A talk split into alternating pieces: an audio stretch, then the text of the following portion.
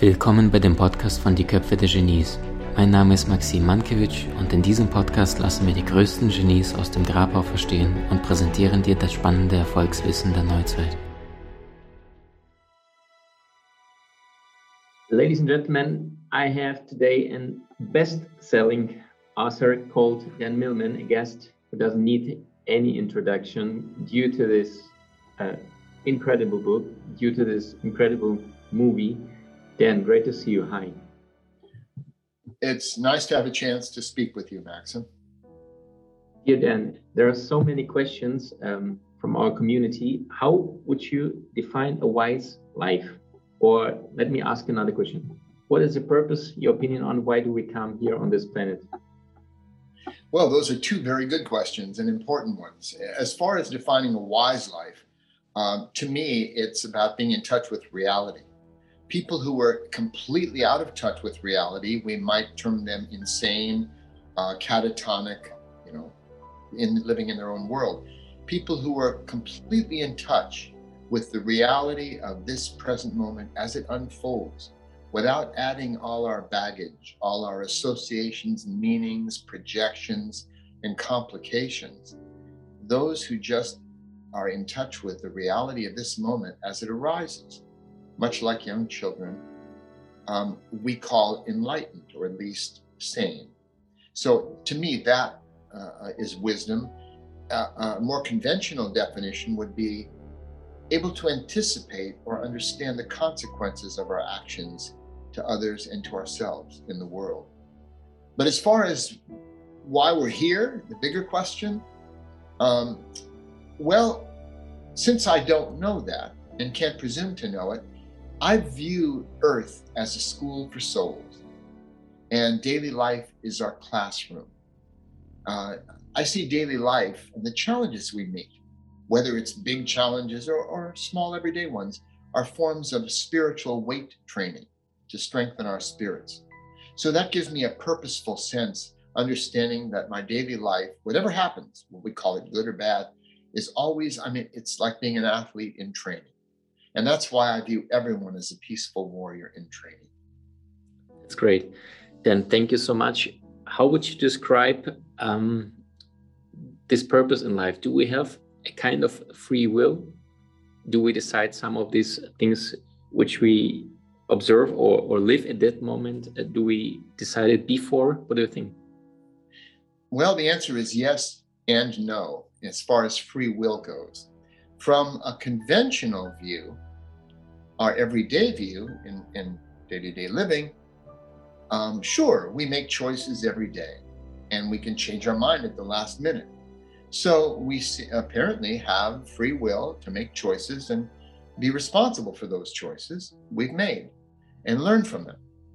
Uh, however, from a transcendental view, maybe we have to take a fresher look because even though we can make choices, can we choose what we're going to choose? Or is that already hardwired or predestined in some sense, shaped by all our experiences prenatal and then after we were born, where we turn, where we choose to choose certain things and not choose others? So that's the paradox that free will uh, is an illusion and free will also does exist. And I think it's best to treat it as, since we live in daily life, um, I think it's best to treat it as real, even though in some sense we may be informed about its illusory nature. And maybe we're just doing what we do and being who we are. Hmm. Sounds great. Then the next question is what would you tell to a person who is quite nervous in life and had, has a lot of fears? Um, what does help, your opinion on? Hmm. Well, uh, the boxing coach, Cus D'Amato, once said that heroes and cowards, male or female, feel exactly the same fear. They just respond differently. Mm-hmm. So, I mean, I used to tell my students in martial arts classes and in gymnastics training um, the only difference between fear and excitement is whether we're breathing. So we can take a deep breath. We have that's in our control. We can relax our bodies. Um, but regarding how not to feel anxiety or how not to feel fear, I can't help you because um, I feel all those things. I, I feel every emotion someone can feel, but I focus not so much on fixing my emotions or having just the right thoughts or a totally quiet mind. We have less control over the discursive thoughts that pop up moment to moment in our everyday experience. Thoughts happen to us. We don't say, hmm, I think I'm going to think this thought next. Mm-hmm. Thoughts just occur, they arise in our field of awareness, and we deal with them. Uh, the purpose of meditation, of course, is to see, not to stop the mind, but to see it, uh, the illusory nature of thoughts, not to take them quite as seriously. Uh, Lao Tzu once said, as soon as you have a thought, laugh at it. And he was saying much the same thing. So, because we have less control over what thoughts appear or what emotions pass through us, like the weather, um, I've chosen to focus on what I do. That's what I bring into the world. Uh, what I do moment to moment, despite what I'm feeling or not feeling. Most of us make the assumption that to live a spiritual life, a good life, we have to somehow fix our insides and fix our thoughts and fix our emotions and have all the right thoughts and emotions so we can finally live well. There is another approach which I teach, which is part of this approach to living I call the Peaceful Warrior's Way, which is more centered around what we have more control over, which is our behavior, how we move our arms and legs. Doesn't mean we can will ourselves to uh, do an Olympic performance in gymnastics. That takes a particular kind of training but it does mean that we have more control than we give ourselves credit for over what we do moment to moment, whether or not we feel motivated, whether or not we feel uh, free of fear. So that old saying, "Feel the fear and do it anyway," is has a lot of basis. Not just as a gymnast, I learned that, but in everyday life. And there are times we need to listen to our fear. You know, it's been said you probably heard this. Uh, fear can be a wonderful servant, but a terrible master. Mm-hmm. So, so, when fear is objective, if we could be injured or killed in some situation, then we need to pay attention, prepare, avoid situations that may be dangerous um, if they're not necessary. But if the fear is subjective, and most fears are the fear of being embarrassed, looking foolish, not being liked, those are subjective fears. They don't break bones we can get over that. So if it's a fear of subjective, cut through it. If if you, if it's on your purpose. In fact, there was a wonderful uh, set of guidelines by a Japanese uh, a wise man once, who advised us to first to accept our thoughts and feelings arising as natural to us in that moment.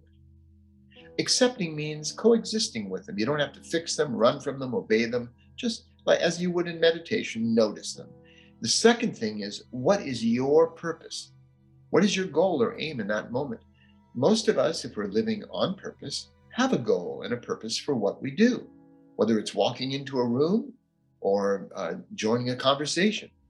We have a purpose. So notice your purpose. And the third guideline is do what needs to be done in line with your purpose, not someone else's. Uh, this is how to live a purposeful life despite whatever feelings are coming or going or thoughts. I had to do this as an athlete. I wasn't always filled full of confidence when I went into a competition, but I knew what I was there for and I did my best to do it. Oh, that sounds great. Thank you so much, Dan.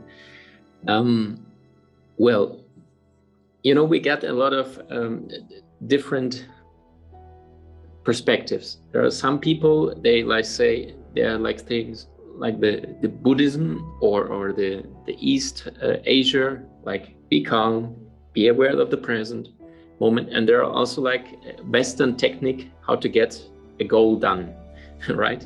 And we are somehow like souls between these two worlds. How you connect this in your life, not to be too much a part of one of these two, but connecting them you're asking the best questions. You must be a wise man yourself. um, well, first of all, yes, many of us in Western society, uh, Europe, you know, United States, elsewhere, in developed countries. And we've worked hard at the Western solution to happiness, the Western promise, which is external achievement, the extroverted promise. Achieve, meet your goals, succeed, uh, gain wealth and influence and status and all that stuff. Um, and those who have done some of that, uh, sometimes we get disillusioned because it doesn't necessarily make us happy, except for maybe a little while, each little triumph. So we turn to the Eastern solution, which is about uh, going inside, meditating, inner work, um, the more introverted approach that all the answers lie within. If you fix yourself within, every the, the world changes and so on. And there's some some truth to that. Um, and, and yet I've been to the East and I've seen some grumpy uh, monks. Uh, so I don't think the answer, as, as you've implied, is in the Western solution or the Eastern solution. It's in the best of both. It's, that's why I advise my students to keep their head in the clouds, but their feet on the ground, embracing the best of our humanity, male and female, um, or, or other, whatever that may be, um, east and west, the high and the low, to embrace life. And that's that's my view. So I have no adversity to conventional life uh, and striving, uh, finding a purpose and working toward it. On the other hand, there are times we need to step back, uh, take go to a retreat or just an internal retreat, check inside, and also work on that aspect of our being. That's great. And um, your astrology is fish, as far as I know. Pisces, yes. Pisces, right, right. Um, do you believe your soul was making this decision before you came here to this body in order that it waited for the perfect moment, perfect time to get you these attributes of a Pisces? Well, of course, um, I, I, haven't the faintest idea. I, I can't know that any more than I can know whether reincarnation is real or anything else. We have beliefs about that, different approaches that, that console or, or are meaningful to us. Um, so I, I can't really know that, but I like the idea. I live on the basis that my soul chose everything that would happen to me um, on some level, if there is a soul. and again, can't know that either, but but certain things we intuit or have a connection with. So I choose to believe that because it makes my life more resourceful. So if something difficult happens, it's not, you know, oh, why me?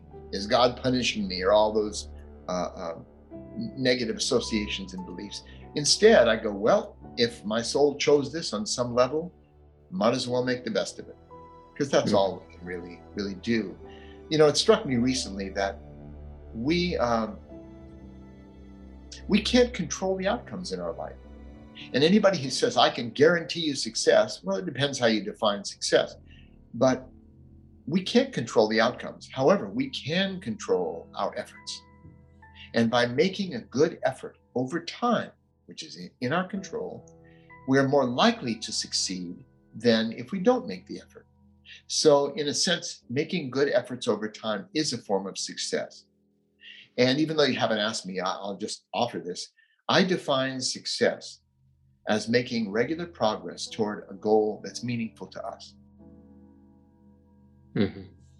Wonderful, wonderful. Thank you for these um, then the, the, the, last questions yeah they're like small ping pong questions what was the best advice you've ever received ah the, these the best advice I've, I've received much good advice and more mm-hmm. important good examples in my life i might as well mention here that i just recently completed my 18th and perhaps perhaps final book um, a memoir. Finally, it was time to write a memoir. In other words, not mixing fact and fiction as I did with Peaceful Warrior or my other books, which are basically novels. But Peaceful Warrior uh, is, is mostly autobiographical, my first book, but there are fictional elements for the sake of the story and for the sake of the teaching. And this new book, the memoir called Peaceful Heart Warrior Spirit, uh, is going to be coming out in the US end of this year and early next year, and uh, very likely in Germany at the same time, in the German language, of course. Um, so it's made me more reflective, and I do relate uh, my decade study with four significant mentors who influenced my life and work by their example and by their teachings, radically different types of individuals who became my teachers. And in a way, the book is is a tells us really about the um, it's a cautionary tale, but also a guiding tale about the spiritual search and what's good about it and what's not so good about it. So um, I've been reflective about this, and the idea of answering one question, the most, the best advice. How can I sort what I learned from these four mentors and earlier teachers, and my wife Joy, who has been a, a, a role model for me uh, and my north star? Um, I can't sort it out to one bit. I, I can share something that's very important to me right now, and perhaps to your, your listeners, viewers, that some time ago, I stopped comparing myself to other people. By comparing ourselves to someone else, it's a profound disrespect for our own process. And so, I guess the best advice might be that I could give, at least, is to trust the process of our life unfolding. You know, faith is not just a belief in God or a belief in something else, Faith is the courage to live as if everything that happens is somehow for our highest, our soul's highest good in learning. Um, so, in a, that was a lot of words, but that is the advice I would probably share. Wonderful, uh, wonderful, uh, really strong advice. Do not compare, otherwise you do not respect your process. Wonderful, wow, it's it's full of wisdom. Uh, Next small question is um, How would you define a successful life in one sentence?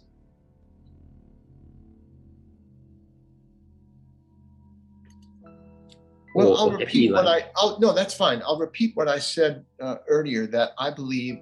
You see, if the top of the mountain is represents success, then we fail every step of the way because we haven't reached the top yet. But if more realistically we define success as making regular progress toward that goal that's meaningful to us, whatever that mountaintop is for each of us, uh, then to me, that is success. Not just the conventional meaning of having, finally making a lot of money or having a, a career that, you know, breaks loose. So that to me uh, is success. And it can happen every step of the way. You take one step up the mountain, hey, pat yourself on the back. You've just had a small success, and then another one, and then another one. To me, that's more realistic and more encouraging to people than uh, the, the big destination. You know, in the Peaceful Warrior movie, there's a scene in which Dan and Socrates walk to the top of a big hill. And, and the character, Dan, has a realization in the movie. Um, hey, Socrates, I just realized it's, it's the journey that makes us happy, not just the destination. And that's good to remember. It's good advice because most of our lives are on the journey. But without a destination in mind, there is no journey. We just wander around. So I believe uh, uh, forming a purpose day to day, because when we reach that mountaintop, we're going to have to find another mountain to climb. Um, so day to day, to find these small purposes and complete them, move toward them, make progress toward them. That is a purposeful life that absorbs us in the moment. Uh, and that's that's what I would share at this point in, in closing. Thank you, thank you, Dan. And the last question I have to ask you because uh, I checked three times Google before in order to get your age, and I still cannot believe that it tells us 75. Uh, what are you doing to look so great and so full of vitality and and I mean if oh. I see you like this, I could also say 52, and it would be not uh, uh, incredible. How do you do it? well, I wish I could uh, bottle it um, and had a formula. Um, it, it's, I think overall, I continue to, uh, I, I feel young. We're always the same age inside.